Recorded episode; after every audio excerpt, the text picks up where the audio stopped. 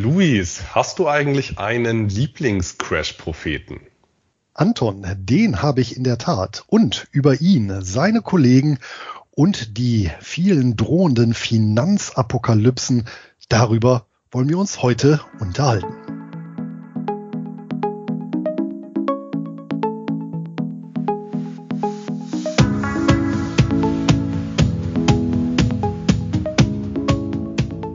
Und damit herzlich willkommen zum Einkommensinvestoren Podcast, der Podcast für Dividenden-Sofortrentner und solche, die es werden wollen. Mein Name ist Luis Pazos. Ich betreibe den Finanzblog nur Bares rund um das Thema Hochdividendenwerte und ausschüttungsstarke Geldanlagen. Auch von mir herzlich willkommen zu unserem Format. Mein Name ist Anton Gneupel und ich betreibe den YouTube-Kanal Devi Dividende, auf dem ich regelmäßig Beiträge für einkommensorientierte Anleger veröffentliche. Luis, was gab's im letzten Monat bei uns bzw. bei dir so für News? Da komme ich doch zunächst mal zu uns, nämlich das Einkommensinvestoren Bootcamp am 9. September 2023 in Düsseldorf ist ausverkauft. Also die Ticketverknappung, das war kein Marketingtrick, sondern das war tatsächlich so. Die Tickets waren ratzfatz weg und ein einzelnes ist dann noch die Woche kurz vor der Folge weggegangen. Alle wichtigen Infos zum Bootcamp folgen selbstverständlich noch vorab, sodass die Teilnehmer perfekt vorbereitet sind. Was gab es bei dir privat noch so? Privat. Nun ja, zum einen, der Juni ist ja mein Geburtstagsmonat, den ich allerdings im äh, kleinen Kreise gefeiert habe. Und im Juni findet auch traditionell die Aktionärsversammlung bei der Einbecker Brauhaus AG statt. Da hatte ich ja schon mal bei den Schatzmeistern berichtet, bei bestem Wetter an ja, einem einer tollen tollen Halle mit schönem Außenbereich, war eine sehr, sehr launige Veranstaltung, die tatsächlich überschattet wurde von einem geistig verwirrten Mann, der gedroht hat, mit Waffengewalt sich Bier verschaffen zu wollen und dann von der Polizei in die Psychiatrie abgeführt wurde. Ist tatsächlich kein Scherz, kann der Presse entnommen werden. Ja, und auf den Schreck gab es dann erstmal ein schönes Bockbier und die Sachdividende dann natürlich auch. Das klingt doch nach mehreren launigen Ereignissen, Luis. ähm, ja, bei mir, ich war, ich war Anfang Juni in, in Monfalcone segeln. Das war wirklich sehr schön. Äh, schönes äh, Familien, Freunde, Bekannten. Erlebnis gemeinsam, gutes Wetter, ruhige See. Ich bin nicht von Bord gegangen, zumindest äh, nie ungeplant. Ähm, von daher ja, das war bei mir privat noch im Juni so los. In der heutigen 51. Podcast-Folge führen Luis und ich gängigen Untergangsprophezeiungen auf den Zahn und schildern unsere Sicht auf Crash-Propheten und Börsennews. Selbstverständlich wird auch diese Folge mit unseren beiden Hochdividendenwerten des Monats abgeschlossen. Doch bevor es losgeht, schildert Luis wie gewohnt nochmal kurz das Angebot unseres Sponsors. Und das ist vor während und nach Finanzapokalypsen natürlich CupTrader, der Online-Broker mit Sitz in Düsseldorf, unsere persönliche Empfehlung für alle Einkommensinvestoren, die ein kostenloses Depot, günstige Handelskonditionen und Zugang zu allen bedeutenden Weltbörsen haben möchten. CupTrader bietet durch die Anbindung an Interactive Brokers, eines der weltweit größten Brokerhäuser, die Möglichkeit, über eine Million Wertpapiere an über 120 Börsenplätzen zu handeln. Ein weiterer Pluspunkt sind die äußerst niedrigen Gebühren, vor allem für den Handel an den für Einkommensinvestoren interessanten Börsen in Australien, Kanada und den USA. So kostet eine Kleinorder an der New York Stock Exchange gerade einmal einen Cent pro Wertpapier beziehungsweise mindestens zwei US-Dollar.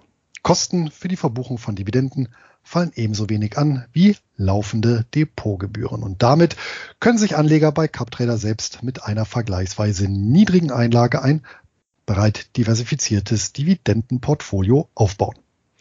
Aufgrund dieses Preis-Leistungs-Verhältnisses sind wir selber seit Jahren treue Kunden von CupTrader und nach wie vor mit dem hervorragenden Service und den zahlreichen Report-Funktionen zufrieden.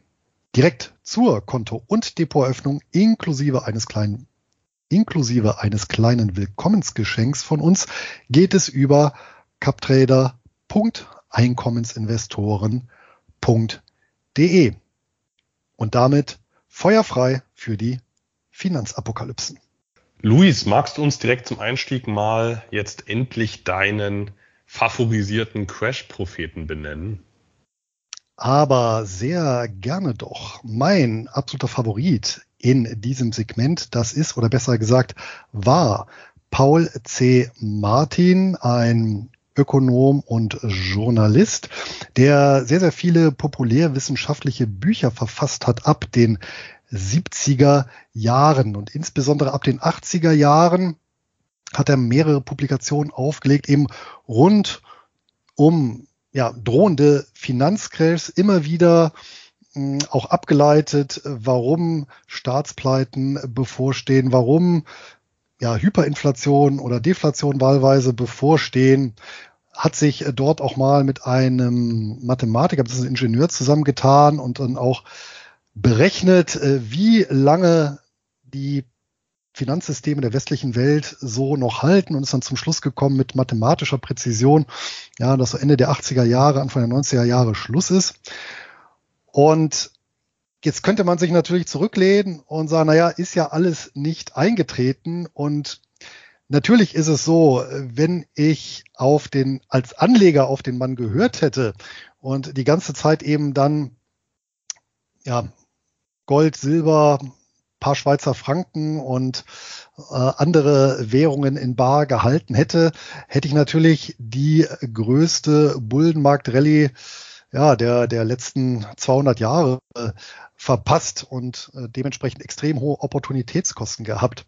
Ja, das heißt also natürlich aus Anlegersicht wäre ein Befolgen dieser Cassandra-Rufe schlecht gewesen und das trotz der vielen doch sehr einschneidenden Crashs und ähm, Bässen, die wir ja hatten. Ja, wenn ich mir überlege, eben im Jahr 2000, ja, der DAX geht um 70 Prozent in die Knie, die Weltfinanzkrise, ähm, ja, aber auch äh, eben in den 90er Jahren die LTCM-Krise oder die Asien-Krise, ja, das waren ja schon ähm, ganz gewichtige äh, das waren ja schon Zeiten, wo es deutlich, deutlich ins Minus ging.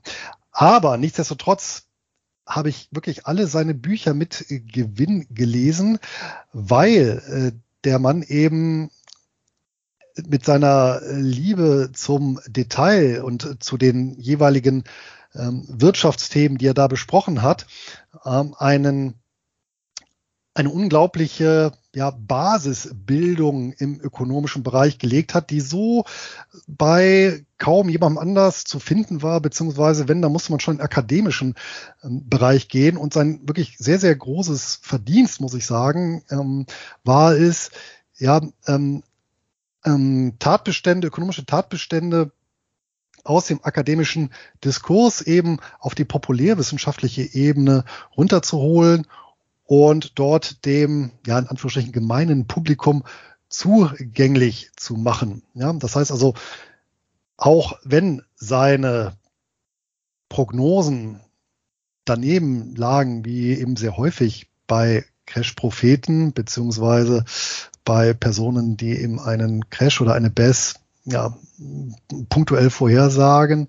Und so habe ich über die Jahre einen Großteil der Bücher, die er veröffentlicht hat, zusammengekauft und die habe ich immer noch im Regal stehen. Und als er seinerzeit starb, habe ich auch einen Nachruf auf ihn bei mir auf dem Blog verfasst, der wirklich, muss ich sagen, von Herzen kam. Ich muss sagen, ich hatte einmal die Chance, ihn äh, persönlich im Rahmen eines Interviews kennenzulernen.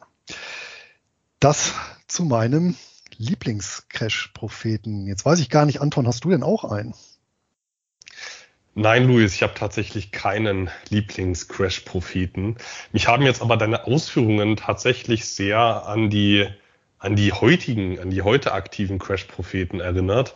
Äh, vor allem Themen wie mit mathematischer Genauigkeit zu prophezeien, wann denn endlich das Finanzsystem kollabiert. Das ist ja auch heutzutage gängig. Da werden Bücher geschrieben, da wird auf Seiten, auf seitelangen Absätzen wird dargelegt, warum in 2020 die EZB kollabiert oder das Euro-Bankensystem kollabiert und daraufhin die Eurozone kollabiert und der Euro wird abgeschafft.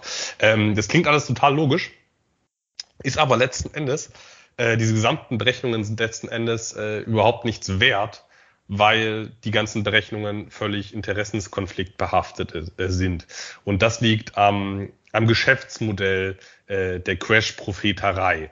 Ähm, wenn ich jetzt einen, wenn ich jetzt einen Friseur frage, brauche ich eine neue Frisur, dann sagt er mir natürlich ja. Und wenn ich einen Crash-Propheten frage, äh, geht demnächst die Welt unter, ähm, weil, weil, weil der hat natürlich ein schönes Produkt im Angebot, ähm, da wird er mir natürlich sagen, ja, die Welt geht unter. Und deswegen sind auch solche Argumentationsketten solcher Leute, die völlig interessenskonflikt behaftet sind, äh, ziemlich wenig wert, weil selbst wenn die etwas wüssten, was gegen ihre Crash äh, gegen ihre Crash-These sprechen würde, ähm, dann haben sie eben ein höchstes Interesse daran, diese nicht kundzutun, diese Information, die gegen gegen deren äh, Crash-Annahme spricht.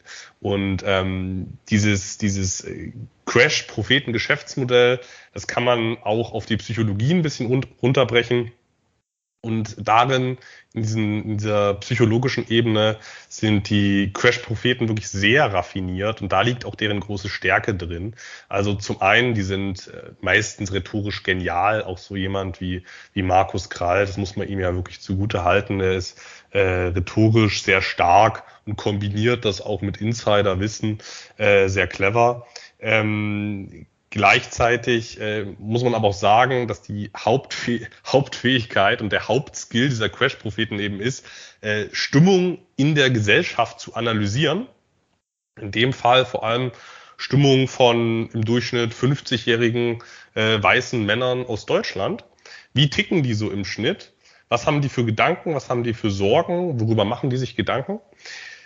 Den Leuten dann eine Bestätigung zu geben, die möglichst clever klingt, und denen dann ein Produkt zu verkaufen. Und was sind jetzt beispielsweise Gedanken von 50-jährigen Männern in Deutschland, mal ganz plakativ? Das sind natürlich nicht nur 50-jährige Männer, die weiß sind, ähm, aber das ist schon deren favorisierte Zielgruppe. Ähm, was sind durchschnittliche Gedanken? Die Gedanken sind, hey, das, äh, das Staatsfinanzsystem ist nicht gerade solide. Die EZB verteilt äh, Gelder nach Willkür um, ähm, Fehlanreize werden überall ge ge gesteckt ähm, die Rentenvorsorge, die ist nicht gedeckt. Das sind alles valide Punkte. Darüber macht sich der Durchschnittsbürger Gedanken. Ne? Also äh, jeder, der, der äh, ja, sich ein bisschen Sorgen macht bezüglich der Zukunft, macht sich über solche Punkte Gedanken. Ähm, und dann kommt natürlich der Crash-Prophet an, greift genau diese Stimmungen auf, gibt den Leuten eine Bestätigung dafür, untermauert das noch mit schönen Fakten, die der Bevölkerung schmecken und verkauft den Anlegern dann einen, einen schönen Crash-Fonds. Soweit erstmal das, das Geschäftsmodell oder man verkauft den Gold. Da gibt es ja so viele Goldhändler, die genau mit denselben Taktiken arbeiten. Ähm, das Problem ist eigentlich nur an dieser ganzen Geschichte, dass die Durchschnittsstimmung und die Durchschnittsmeinung in der Bevölkerung und die Durchschnittsschlussfolgerung daraus eben nicht immer das Beste ist. Also nur weil man sagt, hey, das Staatsfinanzsystem ist vielleicht nicht optimal aufgestellt, daraus dann die Schlussfolgerung zu ziehen, hey, die Welt geht unter, das glauben viele, es ist aber eigentlich äh, Quatsch. Und äh, daraufhin dann Produkte anzubieten, ähm, ist halt mega opportunistisch. Man kann damit viel Geld verdienen. Ähm, es ist aber letzten Endes Interessenskonflikt behaftet und nicht äh, streng an, an Fakten orientiert. Also das erstmal zur, zur Crash-Propheterei. Also es ist ein Jahrtausende altes, immer wieder gleich funktionierendes Business, Stimmungen aufgreifen, Leute, Leuten Bestätigung zu geben, dass man dann das Gefühl hat, boah, der versteht mich, der, der, äh, der Krall, der versteht mich. Ich muss ehrlich sagen, irgendwie so 2018 oder so, hatte ich auch das Gefühl, boah, der versteht mich. Und irgendwann wurde es einfach immer auffälliger, dass bestimmte Themen ähm, einfach viel zu einfach gedacht sind und viel zu Interessenskonflikt behaftet obwohl der sich natürlich sehr gut auskennt. Ähm, das, das nur mal dazu. Ähm, anderes Thema sind die, sind die Börsenmedien. Ähm, und die sind, die, die sind ähnlich aufgestellt wie die Crash-Propheterei. Also die spinnen jetzt weniger klassische Untergangstheorien, aber die leben letzten Endes auch von der, vom Drama, wie äh, die meisten Medien. Ne? Und da muss man sich einfach fragen, will ich dieses Spiel mitspielen, was da von der Börsenzeitung XY gespielt wird, dass man immer wieder diese Horrorartikel liest, diese Horrorüberschriften liest und äh, damit denen einen Umsatz generiert oder zeige ich den Zeitungen einfach, hey, diese, diese schockbasierte Nachrichtenmache, die belohne ich nicht noch. Ne? So funktioniert dieses gesamte Nachrichtenwesen, äh, die Heute-Show oder die, diese Tagesthemen, ich weiß gar nicht, wie, wie das bei ARD heißt, was 20 Uhr kommt. Ähm, diese gesamten, diese gesamten Nachrichtenformate funktionieren so. Man verbreitet schlechte Laune, man verbreitet schlechte Nachrichten, die teilweise auch nur halb wahr sind ähm, und verdient so Geld an den Leuten. Und da muss man sich wirklich ganz bewusst fragen, spielt man dieses Spiel mit und ich spiele es einfach nicht mit, weil ähm, das ist äh, letzten Endes auch eine Form von Crash-Propheterei, Stimmung aufgreifen, äh, ja, schlechte Laune verbreiten und, und sich daran bereichern. Ich würde das gerne ein bisschen differenzieren, äh, dahingehend, Jetzt haben wir natürlich einen Begriff äh, hier aufgeführt, Crash-Prophet, da kann man natürlich sehr, sehr viel drunter subsumieren. Ähm, nun gibt es zweifellos genau den Typus, den du eben beschrieben hast, Anton. Es gibt aber auch mh, hm, natürlich Protagonisten auf dem Parkett, die weder jetzt mit wilden Horror-Stories noch mit Interessenskonflikten hier beladen sind, sondern einfach durchaus nüchterne Analysen durchführen und dann eben mit bestimmten Szenarien arbeiten. Und äh, das wiederum, muss ich sagen, ist natürlich schon letztendlich für jeden Anleger, der sich natürlich auch mit solchen Makrothemen beschäftigen sollte, äh, wenn es eben um das Thema Vermögenserhalt und hier natürlich um das Thema Risiken per se geht und äh, da natürlich durchaus auch Nektar saugen kann. Ähm, wo ich eher so ein bisschen das Ganze kritisch sehe, neben jetzt wirklich äh, rein äh, Horrormeldungen, also ne, nach dem Motto, diese fünf Aktien stürzen morgen um 50 Prozent ab, ja, oder tatsächlich Interessenskonflikten, äh, ja, wie, wie, wie Leute, die dann ja bestimmte Produkte äh, verkaufen, die rein über Angst funktionieren und dass es durchaus zweckmäßig ist, sich eben mit dem Risikopotenzial oder der Eintrittswahrscheinlichkeit bestimmter Szenarien auseinanderzusetzen. Das wiederum belegt natürlich ein Blick in die Geschichte.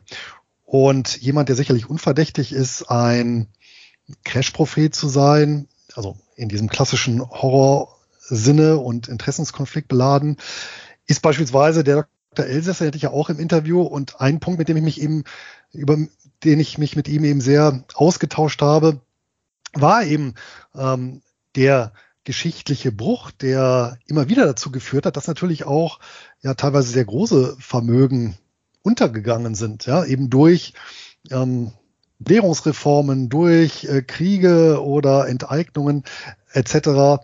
pp. Von daher ist es auf jeden Fall, denke ich, für jeden Anleger wichtig, sich damit auseinanderzusetzen und wo es tatsächlich in der Tat etwas und wo es dann in der Tat problematisch wird, meines Erachtens, ähm, ist dann, wenn konkrete zeitliche Prognosen abgegeben werden. Ja, also getreu dem Motto, die Apokalypse kommt am 31.12. oder im nächsten Jahr das ist natürlich dahingehend äh, kritisch zu sehen, weil letztendlich wir innerhalb von sozialen Systemen, zu denen ja auch eben die Börse oder die Wirtschaft per se, die Volkswirtschaft gehört, äh, dort durch die Rückbezüglichkeit letztendlich keine Prognosen abgeben können. Und das hat ja schon final auf jetzt philosophischer Ebene der Sir Karl Raimund Popper in das Elend des Historizismus mal ausgeführt. Ja, es gibt eben nicht so etwas wie eine ja, Geschichtswissenschaft, die konkrete Prognosen oder die die Zukunft vorhersagen kann, denn mit dem Wissen von heute kann ich logischerweise nicht das Wissen von morgen, äh, kann ich logischerweise nicht das Wissen von morgen vorhersagen und ohne das Wissen von morgen weiß ich natürlich auch nicht, wie sich die Welt morgen entwickeln wird. Dazu oder soweit der kleine philosophische Ausflug. So, Luis, dann lass uns doch jetzt mal zum Lieblingsuntergangsszenario der Deutschen kommen. Die meisten sind auch der D-Mark nachtrauern. Was hältst du vom Euro-Untergang? Luis, folgt der demnächst und äh, werden wir dann äh, alle daran zugrunde gehen? Wann der Euro untergehen wird, das entzieht sich logischerweise nach dem eben Gesagten meiner Kenntnis. Aber dass er so Bestand haben wird, da habe ich dann doch meine Zweifel dran.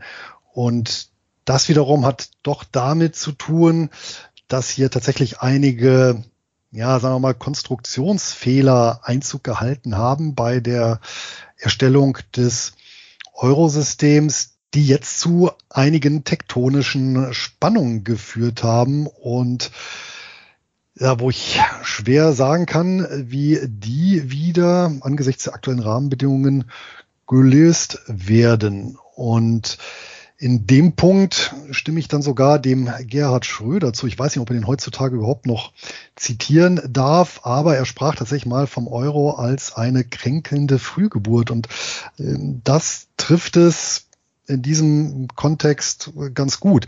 Denn tatsächlich hat die Einheitswährung einige, einige Kinderkrankheiten, die schon in den 90er Jahren diskutiert wurden, aber über die eben politisch drüber gebügelt wurde. Ja, und die jetzt zu einigen Problemen führen. Ja, Luis, ich denke, da könnte man sich jetzt stundenlang über irgendwelche Details austauschen. Im Zweifel sind wir da, aber vermute ich mal nicht die, nicht die absoluten Experten. Deswegen habe ich da lieber so einen, so einen allgemeinen Top-Down-Blick auf das Ganze und schaue einfach mal auf die Fakten, die ich bewerten kann und nicht auf Dinge, die ich nicht bewerten kann.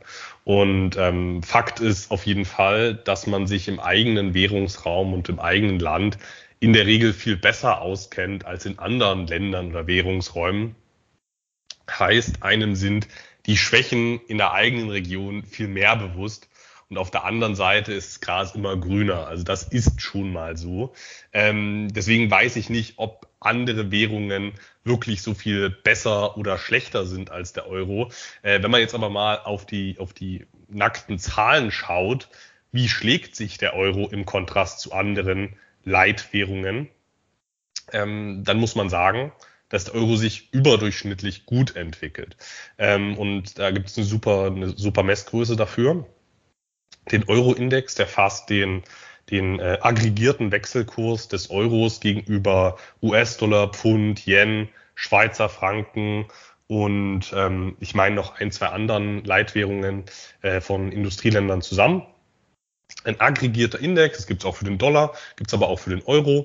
Und seit Einführung des Euros ist dieser Index über 50 Prozent im Plus. Also auf breiter Front hat der Euro gegenüber den Leitwährungen aufgewertet. Jetzt kann man natürlich sagen, ja, das ist ja Manipulation und man hat den Märkten ja gar nicht ein freies Spiel gelassen, hätten sich die Zentralbanken nicht eingemischt, dann wäre es gar nicht so. Ja, man kann immer viel rumdiskutieren äh, und für alles irgendwelche Verschwörungen sehen. Äh, aber Fakt ist halt, dass der Markt es nicht zeigt dieses Bild, dass der Euro so mies ist. Ich will dir jetzt gar nicht äh, in irgendeiner Form widersprechen, Luis, sondern ich will eher darauf hindeuten, dass vermutlich alle Währungen äh, gleich mies sind oder gleich gut sind, wie man es eben äh, am liebsten sieht. Ähm, äh, also die, die, die Fakten sprechen dagegen. Das, was man sehr gut messen kann, spricht dagegen. Und dann, äh, dann sehe ich die Wahrscheinlichkeit eben eben äh, sehr auf der Seite, dass der Euro einfach nicht so mies ist wie sein Ruf. Der ist sicher äh, fehlerbehaftet, aber anscheinend nicht fehlerbehafteter als, als der Rest, äh, was man in der massiven Aus Aufwertung äh, und der, der ja, mehr oder weniger kontinuierlichen Aufwertungstendenz gesehen hat. Ich meine, früher oder später wird der Euro sowieso untergehen, wie jede andere Währung auch früher oder später untergegangen ist. US-Dollar und britisches Pfund, die halten sich ja überraschend lange seit mehreren hundert Jahren, aber irgendwann sind die dann auch durch. So wird es auch mit dem Euro sein. Das muss aber nicht äh, völlig ungeordnet verlaufen. Es kann auch zu einer geordneten Abwicklung kommen. Das ist dann sicher nicht völlig unproblematisch, aber das muss eben auch nicht die völlige, in der völligen Katastrophe enden selbst wenn es zum ungeordneten Ausstieg kommt und, äh, und es läuft richtig mies in der Eurozone, dann wüsste ich jetzt aber auch nicht, warum man dann den Untergangs-Crash-Fonds braucht. Weil dann ist ja letzten Endes ein weltweit diversifiziertes Sachwerteportfolio mit Assets aus der ganzen Welt, wo meinetwegen nur zehn Prozent in der EU sind dann ist das doch mindestens genauso gut wie ein Sachwertefonds. Wahrscheinlich viel, viel besser, weil ich eine viel höhere innere Rentabilität habe. Also äh, da kann man, da kann mehrfach komplett EU äh, im Depot ausfallen und die Mehrrendite, die der Rest generiert, äh, überkompensiert das Ganze.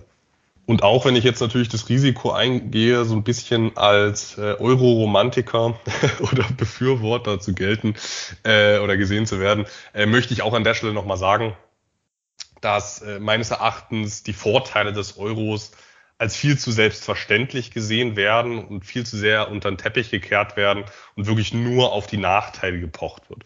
Ähm, klar, es hat substanzielle, hat wahrscheinlich substanzielle Nachteile, das System hat wahrscheinlich auch substanzielle Schwächen.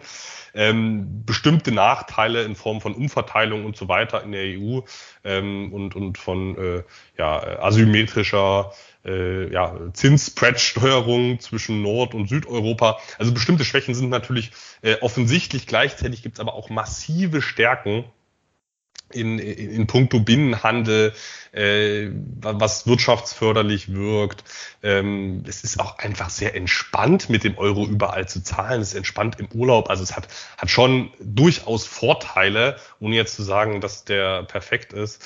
Und äh, allgemein ist meiner Meinung nach äh, ja dieses gesamte Währungs-, Euro- und, und Politik-Bashing meistens übertrieben, weil ich meine, Deutschland, äh, da wird auch die ganze Zeit auf der Politik rumgehackt, aber letzten Endes, äh, es gibt nicht so viele Länder, in denen ich lieber leben wollen würde als Deutschland. Klar, hier läuft halt vieles schlecht, aber es läuft halt auch vieles gut. Und deswegen, äh, das sehe ich ähnlich wie mit dem Euro, der ist sicher nicht perfekt, aber äh, ja, hat halt auch viele Vorteile, das System. Na, da halte ich doch glatt ein bisschen gegen, was den Binnenhandel angeht. Der wird völlig überbewertet. Das lief mit unterschiedlichen Währungen fast genauso gut. Und wenn ich mal schaue, ich meine, ich bin mindestens einmal im Jahr in Schweden, wo die Krone äh, nach wie vor umläuft. Und das ist keine großartige Umstellung. Und ähm, einen Punkt, den ich hier aufnehmen möchte, es gibt schon äh, fundamentale Unterschiede zwischen dem Eurosystem und anderen Notenbanksystemen. Und das sind genau diese handwerklichen Fehler, die ich äh, meinte vorhin. Äh, der erste ist sicherlich der, dass es bis 2007, also acht Jahre lang, keine einheitliche Vorgabe gab, was refinanzierungsfähige Sicherheiten sind, was dazu geführt hat, dass natürlich die Qualität, die Bilanzqualität der unterschiedlichen Zentralbanken ja auch völlig unterschiedlich war, gerade in den ehemaligen Weichwährungsländern. Ja. Erst seit 2007 gibt es hier ein einheitliches Verzeichnis. Ja. Das hat aber wiederum dazu geführt, dass es jetzt eben besagte Zentralbankinterventionen gibt, wie die von dir angesprochene wie das von dir angesprochene Transmission Protection Instrument, das TPI, wo man jetzt versucht, den Risikofaktor par excellence, nämlich die Zinsspreads, zu nivellieren. Ja, da kann man sich auch fragen, ob das überhaupt Aufgabe einer Notenbank ist. Ähm, ein zweiter und meines Erachtens fataler Fehler ist, dass nach der EZB-Satzung, und ich meine, wer guckt schon in so eine EZB-Satzung rein, der Rat aus sechs Mitgliedern des Direktoriums der EZB besteht, sowie 15 Präsidenten der nationalen Zentralbanken. Da gibt es so ein Rotationsverfahren, damit da alle mal drankommen.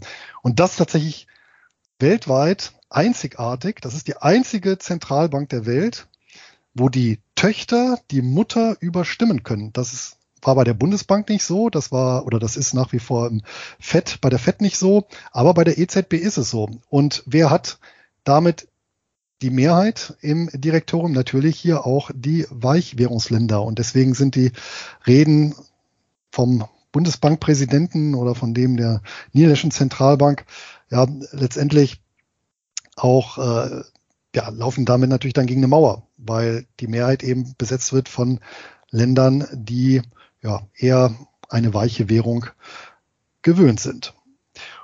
Und äh, zu guter Letzt ein Punkt, der, der sich auch bekannt ist, das sind die Target 2 Salden. Hier wurde einfach vermisst.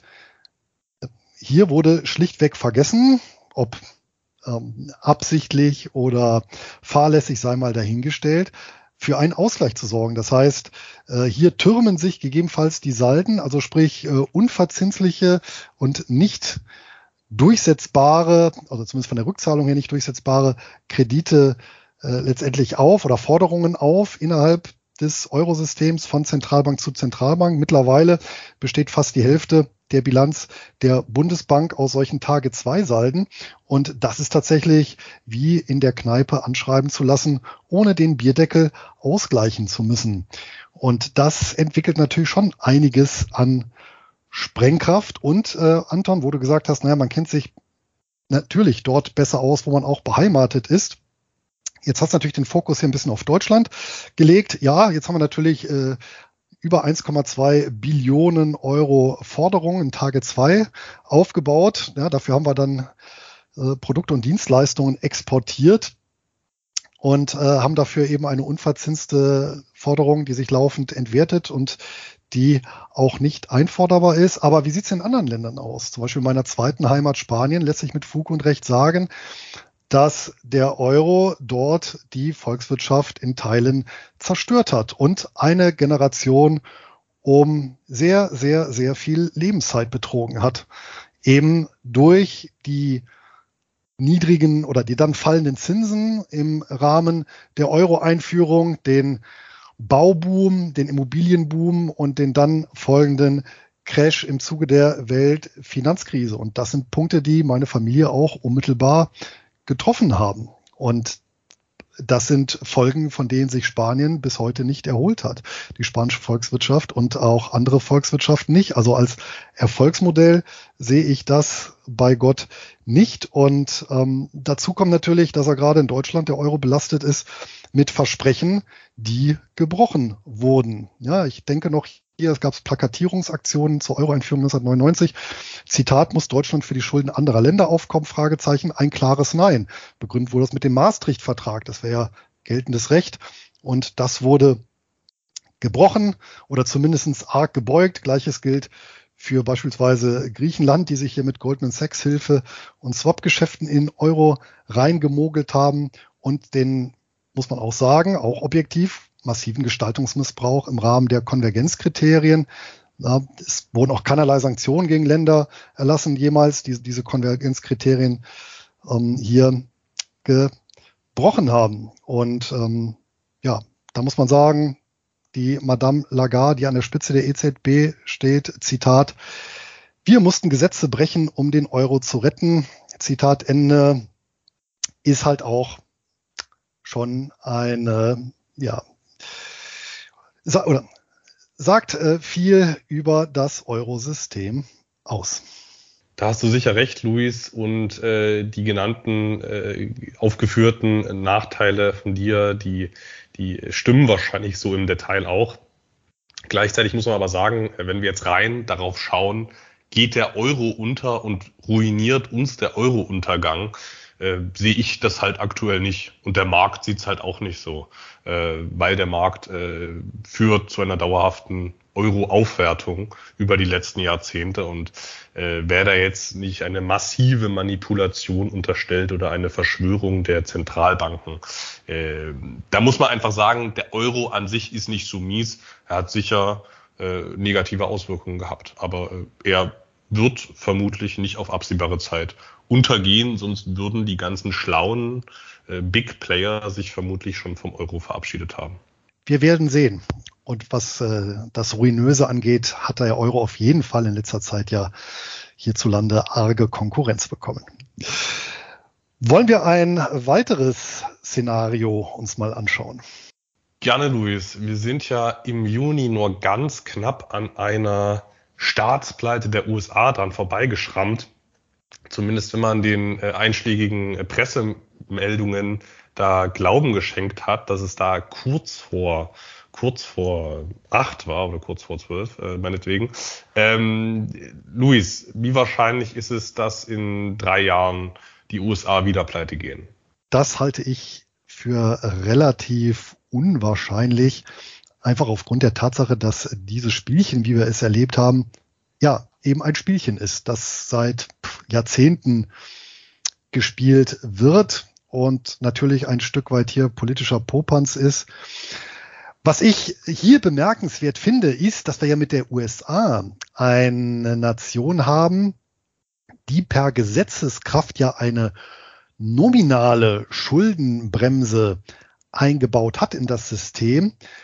Also nicht wie jetzt beispielsweise bei den Maastricht-Kriterien hier definiert eine Verschuldung in Prozent des Bruttoinlandsprodukts, sondern tatsächlich in Heller und Pfennig beziehungsweise Dollar und Cent genau definiert, bis zu der Grenze darf sich der Staat verschulden, beziehungsweise die Regierung, die Bundesregierung und nicht weiter.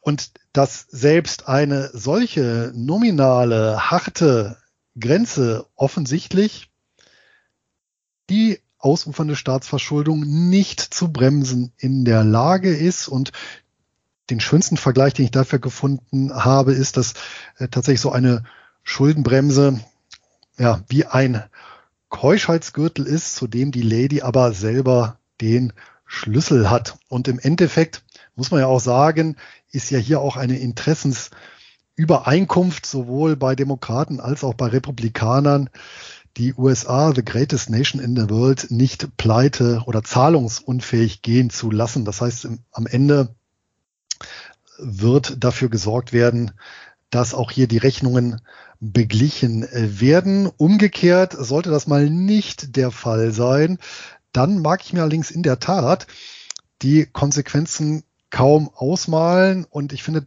das wiederum ähm, belegt recht äh, plastisch, ja, eigentlich wie schlecht es ist, wenn es einen, eine große Weltleitwährung gibt, die wirklich so dominant ist, dass wenn dort mal irgendwas nicht vorhergesehenes passiert, ja, ein der klassische schwarze Schwan irgendwo auftaucht, dann letztendlich die gesamte Weltwirtschaft mit in den Abgrund reißen würde. Ja, auch das Thema sehe ich eher aus der Metaebene. Einfach mit dem Hintergrund, dass ja letzten Endes die USA in eigener Währung verschuldet ist. Die USA kann selber ihr Geld herstellen. Und es widerspricht einfach jeglicher Logik in einer Währung pleite zu gehen, die man selber herstellen kann. Also natürlich kann es sein, dass man real orientiert, realwertorientiert seine Schulden nicht mehr bedienen kann. Das kann sein. Aber dann kann man ja immer noch haufenweise Geld drucken und seine Schulden weginflationieren. Ist das negativ? Ja, sicher aber man wird nicht pleite gehen. Das ist ja der große Unterschied. Kann man äh, seine Schulden weginflationieren und leidet, leiden die Gläubiger darunter, leidet die Bevölkerung darunter? Ja, das stimmt alles. Aber das ist ein anderes, anderes Paar Schuhe, als zu sagen, die gehen pleite. Und ähm, ja, letzten Endes, das wäre ja die, die Abschaffung des Staatsapparates, wenn man, wenn man äh, dann wirklich äh, insolvent gehen würde. Also mehr oder weniger die Abschaffung, zumindest eine starke Einschränkung. Und niemand, der letzten Endes die Macht hat, dieses Schuldenproblem durch Weginflationierung zu bekämpfen, niemand, der die Macht hat, wird sich selber äh, ja die, die, die, die Stuhlbeine absägen und dann selber umfallen. Also das, das widerspricht jeglichem Menschenverstand. Klar, es ist trotzdem möglich, aber im Zweifel wird's halt äh, weggedruckt, das, das Problem, ähm, um größere Schäden im System und äh, bei den Jobs der, der Beamten äh, zu vermeiden. Gerade bei den USA gibt es ja auch noch eine charmante Alternativlösung für so einen Fall und das wäre natürlich eine massive Aufwertung des Goldes. Damit ließe sich natürlich auch elegant die Staatsschuld ja, auf einen Schlag äh, reduziert. Natürlich dann mm, mit großen Gewinnen der Goldhalter. Aber ansonsten ist natürlich richtig, wir haben hier seit 1971 eine Währung zudem, die eben nicht mehr an irgendeinen an irgendeine Materie gebunden ist, Stichwort Gold, sondern letztendlich sondern letztendlich stoffwertlos ist. Das heißt also hier tatsächlich beliebig reproduzierbar ist. Allerdings äh, sehe ich tatsächlich die Zentralbanken hier in der Zwickmühle, um einen Aufsatz vom äh, Markus Krall hier aufzugreifen. Und ähm, hier sehe ich tatsächlich so ein bisschen die Problematik. Das äh, sieht man sowohl in Übersee als auch natürlich hier in der Eurozone, beziehungsweise auch in anderen Wirtschaftsräumen mit, mit, mit anderen Zentralbanken, mit anderen Zentralbanken. Das äh, bedingt natürlich durch die relativ hohen Schuldenstände heutzutage jetzt die Zentralbanken nicht mehr solche Spielräume haben wie eben vor 30, 40 Jahren, was jetzt Zinserhöhungen angeht. Ja, weil auf der einen Seite erhöhe ich die Zinsen vor allem jetzt nach dieser langen, langen Null- und Negativzinsphase zu stark. Dann schmieren mir zu viele Unternehmen ab, dann gehen zu viele Schuldner in Konkurs, dann werden die Staatshaushalte zu sehr belastet, gehe ich jetzt aber wieder natürlich runter mit den Zinsen, dann droht dann wieder die Inflation. Von daher diese, also grundsätzlich diese Zwickmühle sehe ich schon, aber ähm, auch hier gibt's ja zig äh, Ökonomen, die dann auch prognostiziert haben, dass äh, wenn die Zentralbanken vor der Wahl stehen, Inflation oder Finanz Marktstabilität oder Finanzsystemstabilität ja, sich dann eher für die Stabilität entscheiden und dann eben höhere Inflationsraten in Kauf nehmen. Und da sind wir, glaube ich, schon bei unserem nächsten Punkt, oder Anton? So ist es bei der schönen Hyperinflation. Was hältst du denn von der, Luis? Kommt jetzt auch bald demnächst, nach der galoppierenden? Das äh, spricht sie jetzt natürlich aus in einem sehr bedeutungsvollen Jahr, nämlich 2023, also exakt 100 Jahre nach der Hyperinflation, wie wir sie ja in Deutschland hatten.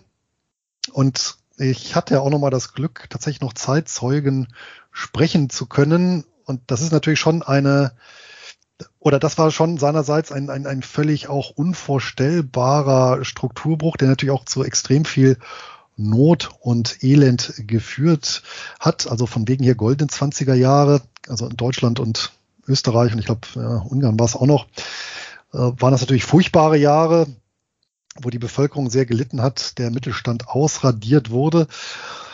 Und alle diejenigen natürlich, die sehr auf Ge äh, Geldwerte gesetzt hatten, ja, rasiert wurden.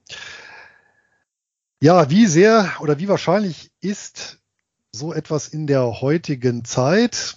In der westlichen Welt kann man auch mal wieder so ein Fragezeichen dahinter setzen. In anderen Ländern ähm, Stichwort ähm, Economic School of Zimbabwe ja, oder Venezuela.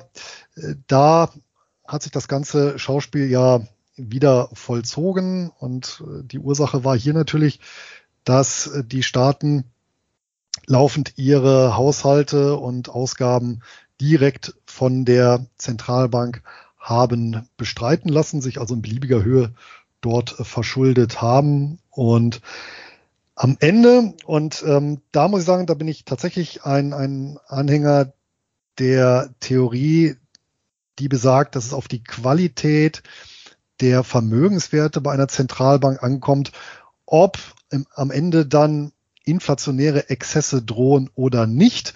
Und dafür ist tatsächlich dann wiederum die Hyperinflation von zwei, die Hyperinflation von 1923 ein sehr, sehr schönes Anschauungsbeispiel. Denn in dem Moment, wo eben ähm, hier das neue, frisch gedruckte Geld, das wird ja nicht einfach so aus dem Nichts ausgegeben, sondern es gibt ja immer, wir sind ja im Bereich der doppelten Buchführung, gibt ja immer eine Gegenbuchung. Ja, das heißt, seinerzeit ähm, 23 wurden die neuen frisch gedruckten Reichsbanknoten hier gegen Schatzwechsel der Regierung einfach so ausgegeben. Das heißt, die Regierung hat einfach ein Papier reingereicht, ja, und hat dafür eben Geld bekommen und das hat es dann eben beliebiger Höhe irgendwann gemacht.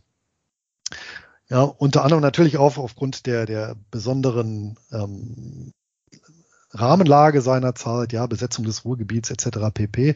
Aber das hat natürlich dazu geführt, dass die Zentralbank dann qualitativ minderwertige Assets in der Bilanz hatte, die letztendlich keinen Marktwert hatten, weil niemand äh, diese Papiere mit der Kneifzange anfassen würde, also zumindest kein Investor.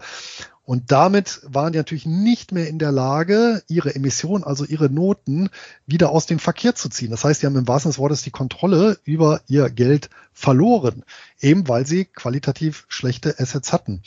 Und als dann eben umgestellt wurde, ähm, also als die Hyperinflation ausgelaufen ist, umgestellt wurde, da wurden ja auch die Anforderungen an diese Assets komplett gedreht. Das heißt, die Reichsbank hat dann nur noch wirklich äh, kurzlaufende Wechsel bester Bonität ähm, hier mit reingenommen und äh, ja bestimmte andere Forderungen eben von sehr sehr hoher Bonität.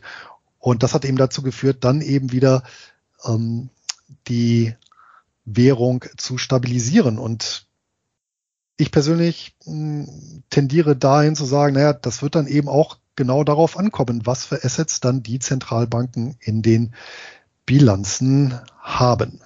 Ja, Simbabwe ist wirklich ein gutes Beispiel gewesen für Hyperinflation. Ich meine, das war auch das Land, wo dann die Zentralbank irgendwann aufgehört hat, Geld selber zu produzieren, weil so viel Falschgeld im Umlauf war. Also das Geld wurde von selbst geschaffen, musste man das nicht mehr mehr machen. Die ist natürlich äh, wirklich ein, wirklich ein Trauerspiel in so einem Land. Aber letzten Endes auch in Simbabwe war nicht das Geld produzieren allein das Problem, sondern äh, eigentliche Ursache oder Hauptursache für Hyperinflation äh, ist was anderes. Und zwar ist das äh, in aller Regel eine stark verminderte Produktion in einer Volkswirtschaft.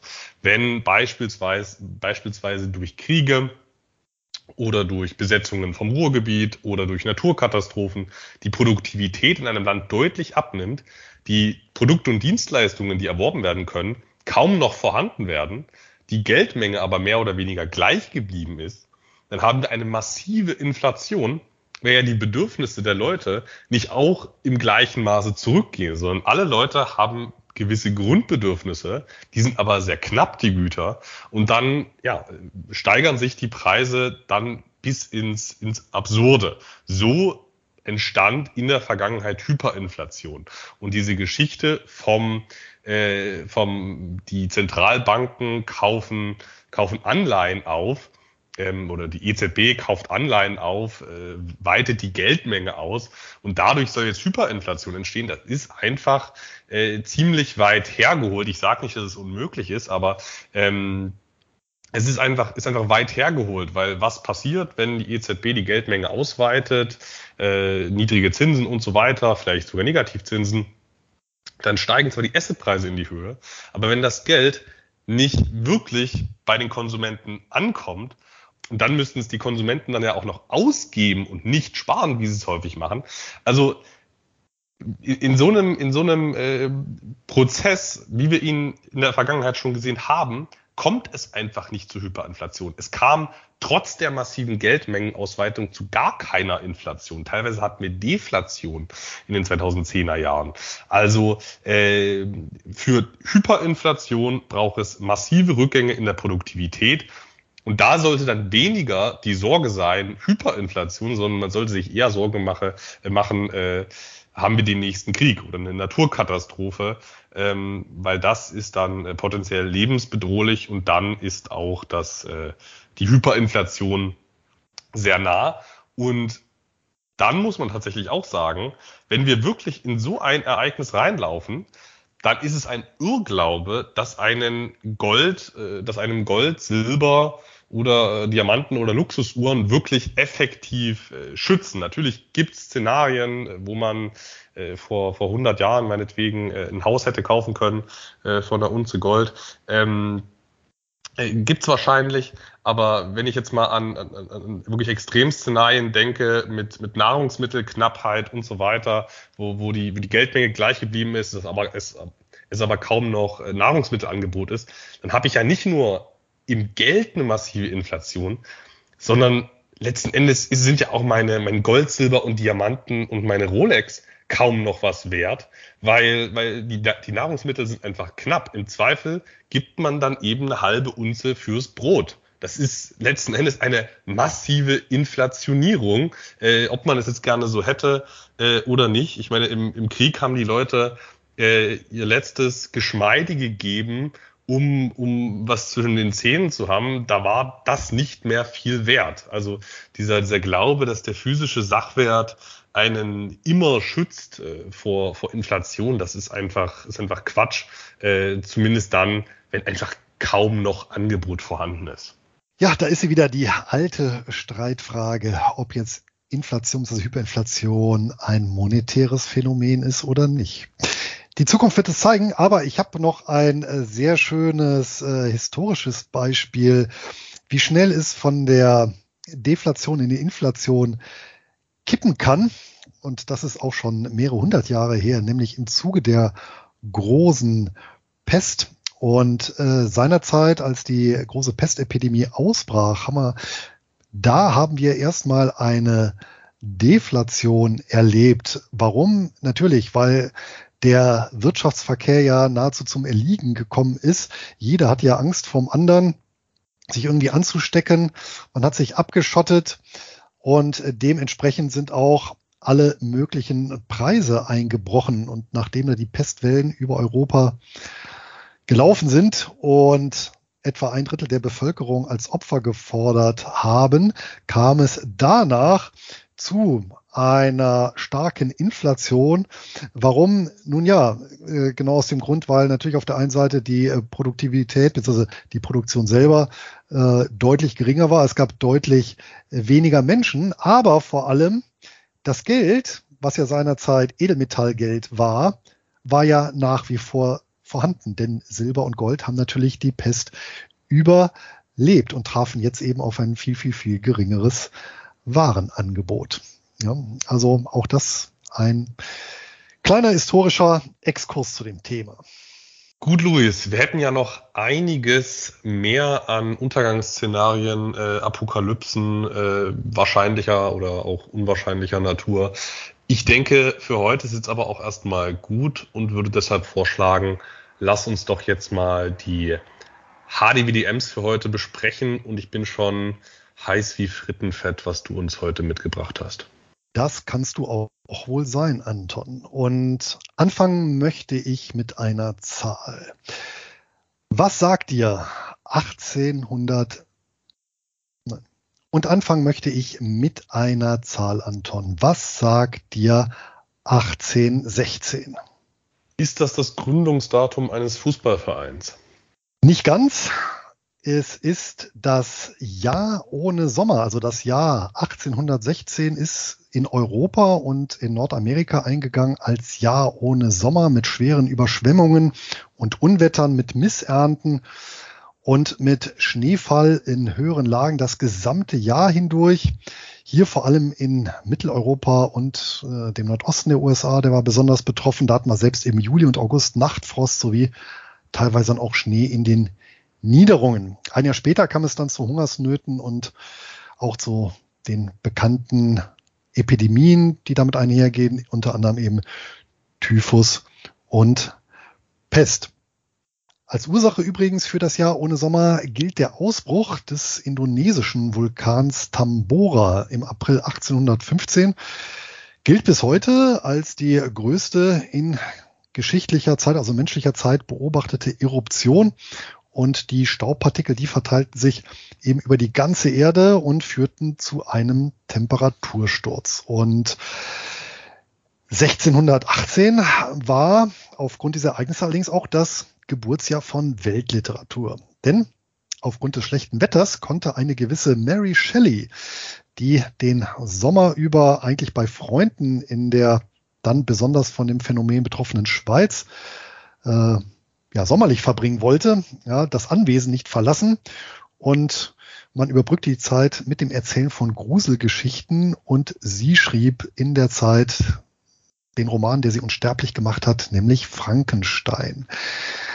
Eine Geschichte über die Hybris, den menschlichen Machbarkeitswahn. Und darauf deutet ja der Untertitel von Frankenstein hin, der moderne Prometheus. Und Prometheus, das war ja so eine Gestalt aus der griechischen Mythologie, ein sogenannter Titan, der den Göttern das Feuer gestohlen hat und dann den Menschen zur Verfügung stellt und daher auch als Begründer der Zivilisation gilt. Und die Rache von Zeus war dann furchtbar. Der Prometheus wird dann festgekettet und täglich gefoltert und den Menschen schickt dann Zeus ähm, als Rache die Pandora mit der Büchse, die dann alle Übel und Plagen mit sich bringt.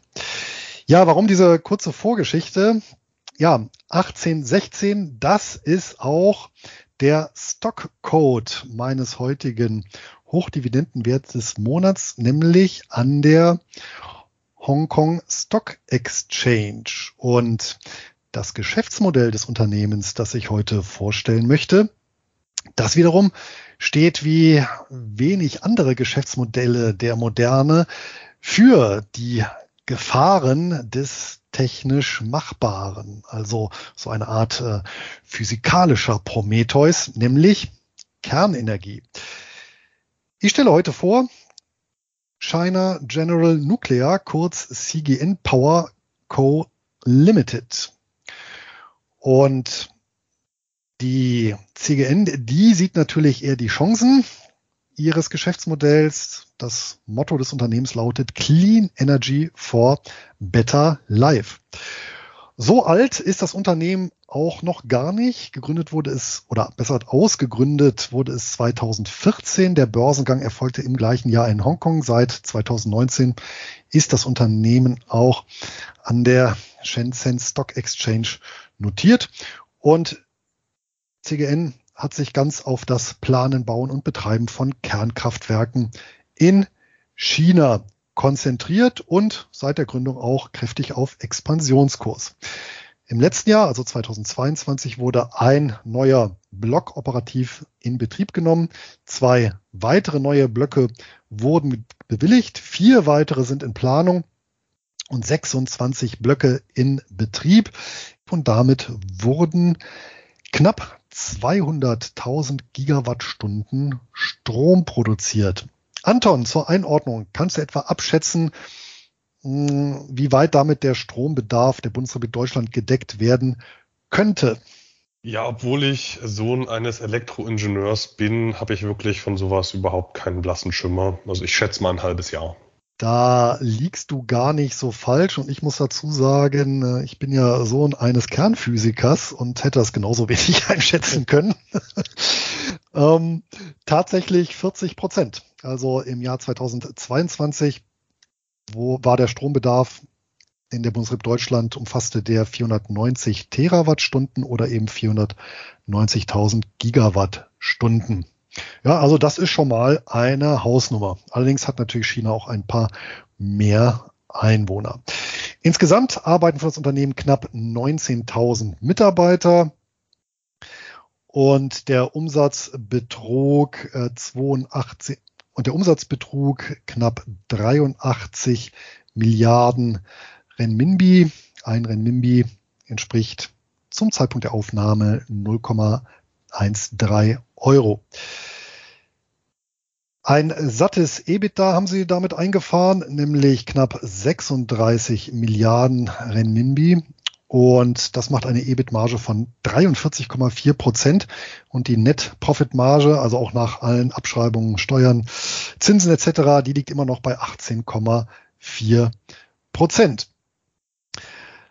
Kommen wir auf das, was uns ja so im Kern interessiert. Die Dividende, die ist tatsächlich seit 2014 kontinuierlich gestiegen, zumindest in Renminbi.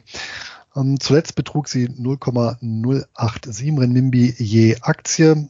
2017 waren es noch 0,068 und die Ausschüttungsquote betrug zuletzt 44,09 Prozent und die schwankt seit der Gründung zwischen 30 und 45 Prozent, also vergleichsweise relativ bescheiden.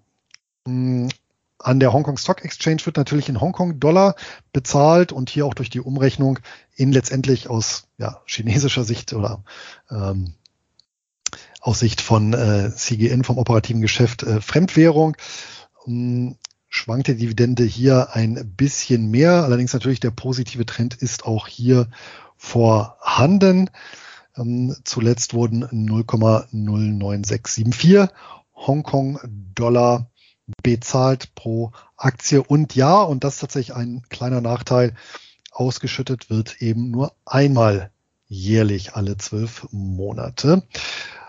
Die Steigerung über die letzten fünf Jahre der Dividende jetzt auch in Hongkong-Dollar etwas über drei Prozent, also auch relativ solide. Blicken wir noch auf den Kurs. Der beträgt aktuell 1,91 Hongkong-Dollar. Und hier, wenn wir auf den Langfristchart seit Erstemission gucken, dann sehen wir schon eine kleine, ja, ich nenne es mal Anomalie. Denn nach dem Börsengang ist der schnell nach oben gegangen, hat einen Peak ausgebildet bei 5,43 Hongkong-Dollar. Das war am 1.6.2015 und danach ging es im freien Fall nach unten auf 2 Hongkong-Dollar, also minus oder mehr als 63 Prozent minus. Und seitdem schwankt der Kurs tatsächlich um diese Marke herum. Bemerkenswert, selbst im Shutdown-Crash ist der Kurs dann auch nur noch um 10 Prozent äh, weiter runtergegangen. Ähm, später dann auch noch mal ein bisschen mehr. Aber ähm, diese zwei Hongkong-Dollar-Marke, die ist relativ stabil. Zumindest laviert der Kurs drum herum. Aktuell haben wir damit eine Marktkapitalisierung von 100 154, eine Marktkapitalisierung von knapp 155 Milliarden Hongkong-Dollar, ein Kursgewinn von 9 und ein Preis-Buchwert-Verhältnis von 0,82, ja, also unter 1, heißt im Umkehrschluss ein Hongkong-Dollar bilanzierte Vermögenswerte, die kosten eben nur 0,82 Hongkong-Dollar. Die Dividendenrendite auf dem Niveau aktuell bei 5,2 Prozent. Schauen wir noch auf die Bilanz. Hier äh, wird tatsächlich bilanziert in Renminbi und zwar weist die Bilanz Vermögenswerte im Umfang von 409 Milliarden Renminbi aus. Das Eigenkapital umfasst 158 Milliarden Renminbi oder 38,6 Prozent. Also für einen Kernkraftwerkbetreiber ist das schon recht solide. Schauen wir uns die Risiken an. Da haben wir natürlich einmal ein technisches Risiko. Sollte tatsächlich ein Unfall passieren oder eine Störung, die dann beispielsweise dafür sorgt, dass der Gesamtbetrieb beziehungsweise alle Kraftwerke stillgelegt werden. Das ist dann natürlich ähm, ja dann auch ein betriebswirtschaftliches Risiko für CGN mit dem der Anleger leben muss. Zweites Risiko, vermutlich sogar aus meiner Sicht ein bisschen höher, ist die Politik. Handelt sich natürlich um ein in höchstem Maß, da komme ich auch gleich mal zu, ähm, politisch verwobenes Unternehmen. Und äh, das dritte Risiko, äh, ich berufe mich jetzt natürlich auf Zahlen, die veröffentlicht worden sind, wo ja man nicht so ganz genau weiß, ob die alle so weit passen. Und dazu muss man eben auch wissen, hm, CGN Power ist eben eine Ausgründung, beziehungsweise ist ein ehemaliges Staatsunternehmen und gehörte einst der Kommission zur Kontrolle und Verwaltung von Staatsvermögen. So heißt die, ja, ich sage fast gesagt, Treuhandanstalt in, in China. Aber diese Organisation, die verwaltet eben die ganzen Unternehmen im Staatsbesitz und denen gehört eben China General Nuclear Power Group und zu denen wiederum ähm, gehörte eben CGN 1 zu 100 Prozent. Aktuell hält eben noch die China General Nuclear Power Group 57,78 Prozent der A-Shares und 1,13 Prozent der Hongkong-Shares. Also in Summe 59 Prozent des Unternehmens. Weitere Anteilseigner, das sind die ebenfalls in dem Fall provinzial staatliche Hengjian Investment mit 6,79 Prozent und die ebenfalls staatliche China National Nuclear Corporation mit 3,32 Prozent. Erst dann kommt der erste große private Investor mit BlackRock und denen gehören 1,33 Prozent. Ja, in Summe also sicherlich ein interessantes polarisierendes Geschäftsmodell. Ich denke da an unsere Hochdividenden Engel und Hochdividenden Teufel. Äh, Abzüge gibt's hier zum einen ja für die leider nur jährlich gezahlte äh, Dividende. Die Höhe selber, die ist natürlich durchaus akzeptabel. Und ich habe hier natürlich die Risiken im Geschäftsmodell, in der Politik, in den Zahlen.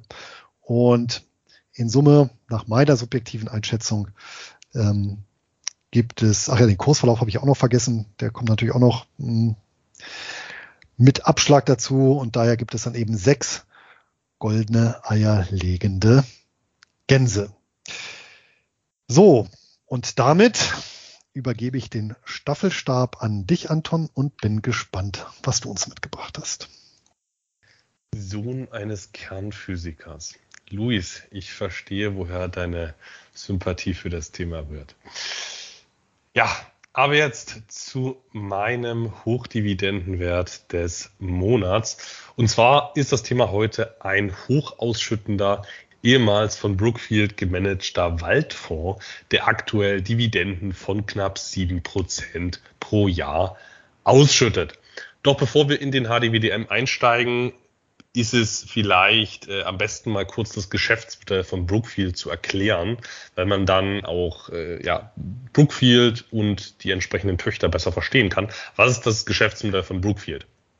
Also die Idee von Brookfield ist ja nicht, hey, wir beteiligen Aktionäre an gewissen Assetklassen äh, aus Lust und Laune, sondern es ist letzten Endes ein Asset Manager, der möglichst viel Volumen zu möglichst hoher Kostenquote betreuen möchte. Äh, das ist die Wahrheit äh, zu Brookfield Asset Management. Und ähm, worin liegt deren Expertise? Die Expertise liegt in dem Fall auf äh, Private Market Investments, außerbörslichen Investments sei es jetzt erneuerbare Energien, sei es Immobilien, Infrastruktur, Private Equity, äh, Waldinvestments, äh, alles, was eben in die Private Market Investitionsmöglichkeiten dazugehört. Und äh, Brookfield ist eben den relativ äh, ja, innovativen und gleichzeitig lukrativen Weg gegangen, nicht äh, zu sagen, hey, wir legen jetzt äh, irgendwelche geschlossenen außerbörslichen Fonds auf oder irgendwelche Managed Accounts, Spezialfonds, die dann in solche Themen investieren, sondern die haben sich gesagt, hey, wir legen einfach mal äh, quasi Aktiengesellschaften auf. Äh, natürlich über Umwege ist ein bisschen vereinfacht. Eins zu eins ist das nicht so gelaufen, aber äh, vereinfacht runtergebrochen ist es so gelaufen. Und das ist letzten Endes auch die Strategie, dass man sagt, hey, wir legen Aktiengesellschaften auf, statt einem klassischen Fonds, aber letzten Endes erfüllen diese Aktien Investment Holdings exakt denselben Zweck wie ein äh, separat aufgelegter Fonds. Also aus Sicht von Brookfield Asset Management sind diese BEPs und die BIPs äh, und auch der heutige Titel äh, aus Sicht von Brookfield Asset Management sind das alles äh, Fonds. Und äh, wieso ist das so clever? Über, über diesen Umweg von Vehikeln, die aussehen wie eine Aktie zu gehen. Äh, das ist deshalb so clever, weil es äh, wie eine normale Aktiengesellschaft reguliert ist und man dementsprechend keinen Stress mit, äh, mit Fondsregulationen hat. Ähm, es ist, ähm, man muss keine transparente Gebührenstruktur ausweisen, obwohl man massiv Gebühren aus einer Brookfield Renewables oder eine Brookfield Infrastructure Partners, äh, obwohl man da massiv Gebühren rauszieht, äh, also deutlich über ein Prozent pro Jahr äh, an Gebühren, die man da rauszieht. Das kann man auch alles nachlesen, lesen gibt's ja Verträge dazu. Auch das zeigt, dass es keine richtigen eigenständigen Unternehmen sind, BEP und BIP, äh, sondern eben de facto extern gemanagte äh, Fondsvehikel, ähm, bloß eben in der Struktur einer, einer Aktiengesellschaft. Ähm, obwohl man eben so hohe Gebühren da rauszieht, muss man diese nicht äh, ausweisen. Das ist natürlich ein riesen, riesen Vorteil. Das kann man skalieren. Ähm, man weist keine Gebühren aus. Äh, die Anleger sind glücklich, weil sie glauben, dass sie keine Gebühren zahlen würden. Ähm, und das ist letzten Endes das äh, Geschäftsmodell. Es funktioniert sehr gut. Ich halte es für so ein kleines bisschen äh, unehrlich, weil es letzten Endes äh, nicht richtig regulierte, äh, relativ teure Fonds sind. Klar, das lief gut in der Vergangenheit, aber ähm, ich will jetzt auch gar nicht sagen, dass man das nicht machen sollte, aber, aber das ist erstmal so zum, zum, ähm, zum Hintergrund, dass man mal versteht, was sind das für Vehikel, Brookfield Renewables oder Brookfield Infrastructure Partners. Äh, das sind letzten Endes extern gemanagte äh, quasi Fonds, bloß unreguliert. Und einer davon war ursprünglich auch Acadian Timber. äh, die Acadian Timber Corporation, die wurde auch ursprünglich von äh, Brookfield Asset Management initiiert. Da haben die ihre, ihre Waldsparte reingepackt und ähm, ihre, ihre Tätigkeiten darin gebündelt. Auch natürlich gegen, gegen Managementgebühr. Und ähm, mittlerweile ist das aber ein komplett eigenständiges Vehikel. Also ähm, das äh, Acadian Timber Vehikel ist äh, selbst verwaltet ist selbst verwaltet, aber hatte genauso wie Brookfield Renewables Partners und BIP eben diesen, diesen, äh, diesen, diesen Aufbau und diese Struktur und diesen Hintergedanken. Aber was macht Acadian Timber und was macht es so, so spannend? Ähm, das kann man am Namen herleiten. Zum einen Acadian.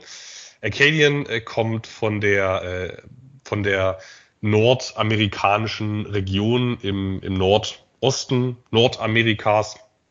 Das war mal eine eine französische Kolonie, ein Kolonialgebiet. Und äh, das ist heute aktuell extrem waldreich.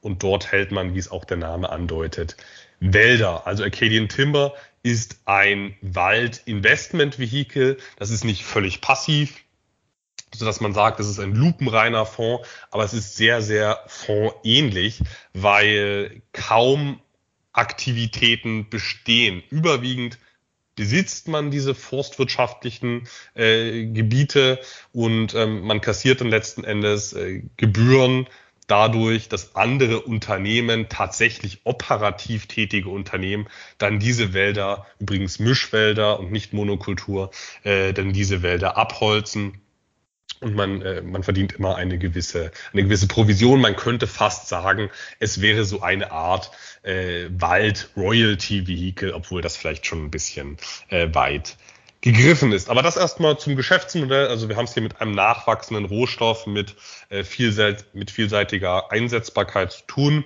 und ohne klassische äh, Betriebsrisiken.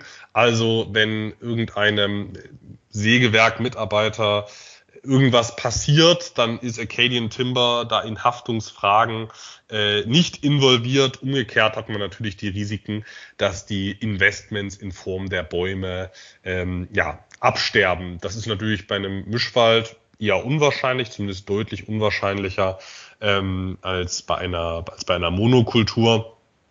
Aber letzten Endes können diese Investments äh, potenziell auch, auch eingehen und diese Wälder sind auch laut Aussagen von Acadian Timber nicht gegen, äh, nicht gegen äh, ja, größere Schäden versichert. Also wenn es jetzt dort zu einem massiven Brand kommt, dann sind diese Investments für, für äh, 30 Jahre oder noch mehr einfach nicht mehr vorhanden. Also das sind die Risiken, die wir hier haben. Aktuell besitzt Acadian Timber 308.000 Hektar in der kanadischen Provinz New Brunswick und noch einmal 121.000 Hektar im US-amerikanischen Bundesstaat Maine. Die liegen direkt nebeneinander. Also es ist wirklich diese, äh, diese äh, im Nordosten Nordamerikas gelegene Acadian-Region, in der man sich bewegt und on top macht man noch äh, kleinere Managementleistungen für, für äh, Wälder, die sich im, im, im Staatsbesitz befinden. Also dort organisiert man beispielsweise die Abholzung ähm, und sagt hier, äh, ja, äh, Abholzungsunternehmen XY, ihr könnt dann am, am 3.7. zur Abholzung rankommen. Aber das ist wirklich nur ein, ein Nebenschauplatz. Überwiegend hält man diese diese Flächen in New Brunswick und in Maine und profitiert dann von den übrigens nachhaltigen Abholzungsmengen. Das ist dem Management sehr, sehr wichtig, dass man tendenziell weniger abnimmt aus dem Wald als das, was erwartet wächst. Exakt prognostizieren kann man es natürlich nie, aber äh, das betont das Management immer wieder und die Buchwertentwicklung zumindest deutet das auch an, dass das äh, so gegeben ist. Offiziell separat von Brookfield Asset Management investierbar ist Acadian Timber seit 2008 und domiziliert ist das Ganze genauso wie Brookfield Asset Management in Kanada. Die Gesellschaft verfügt aktuell inklusive der äh, Schulden über ein Bruttovermögen von 394 Millionen kanadischen Dollar. Der Börsenwert, der liegt bei 286 Millionen kanadischen Dollar, bei einem Nettoinventarwert von 291 Millionen Kanada-Dollar. Und daraus ergibt sich zumindest aus aktueller Zahlensicht ein minimaler Discount von 1,7 Prozent. Realistischerweise äh, sollte man eher mal von einer fairen Bewertung ausgehen. Und die Kursspanne, die lag in den letzten 52 Wochen bei 14,52 Kanada-Dollar bis 17,9 Kanada-Dollar. Ausgeschüttet wird quartalsweise einmal im Januar, dann nochmal im April, im Juli und im Oktober. Die Barrendite, wie ich schon angedeutet hatte, liegt bei knapp 7%, exakt bei 6,8%. Ausgeschüttet werden dafür gut 90 Prozent. Also man kann sich hier leisten, äh, nahezu eine Vollausschüttung zu leisten, weil äh, der, der Rohstoff, um den es geht, der wächst im besten Fall von selbst nach und man kann fast alles von dem, was man verdient hat, an die, an die Aktionäre weiterleiten. Das ist logischerweise auch äh, wie für Kanada übrig, äh, wie für Kanada üblich, auch ein erklärtes Ziel. Also diese Corporation war ursprünglich ein Income Trust Damals war das äh, schon fundamental verankert und diese Income Trust, äh, diese Tradition dieser Rechtsform Income Trust, die hat man einfach auch in der Corporation-Struktur jetzt fortgeführt, dass man äh, laufend fast alles vom Ertrag ausschütten möchte. Die Steigerungsrate der Ausschüttungen, die lag in den letzten fünf Jahren bei marginalen 0,5 Prozent pro Jahr. Stabil gehalten werden die Zahlungen wenigstens seit 2010. Im Shutdown-Crash war keine Kürzung notwendig. Dafür wurde aber im Zuge der Weltfinanzkrise eine deutliche Kürzung durchgeführt. Da muss man aber dazu sagen, da kamen mehrere Faktoren zusammen. Zum einen war es natürlich eine sehr schwere Krise. Äh, das wirkt natürlich schon mal belastend auf sowas wie den Holzpreis, der wichtig ist für die Ertragslage von Acadian Timber. Zum anderen war es aber auch nochmal eine, eine Weltfinanzkrise, die insbesondere den Immobiliensektor auch massiv tangiert hat. Und äh, in Nordamerika wird sehr viel mit Holz gebaut. Und wenn da der Immobilienmarkt einbricht, dann ist die Nachfrage auch sehr gering. Und an dritter Stelle kommt noch, dass das Income Trust Gesetz in dieser selben Zeit angepasst wurde, sodass Acadian Timber in diesem Moment an anfangen musste, Steuern zu zahlen. Und das hat dann natürlich auch den äh, Cashflow belastet, sodass die Ausschüttungen auch dadurch nochmal bedingt zurückgegangen sind. Seitdem sehen wir aber eine sehr stabile Entwicklung. Die Verschuldungsquote, die liegt aktuell bei 45 Prozent in Bezug auf den Enterprise Value. Die Kursentwicklung, die ist für einen Hochausschütter eigentlich idealtypisch. Wir haben kein, äh, keine, keine Kursexplosion.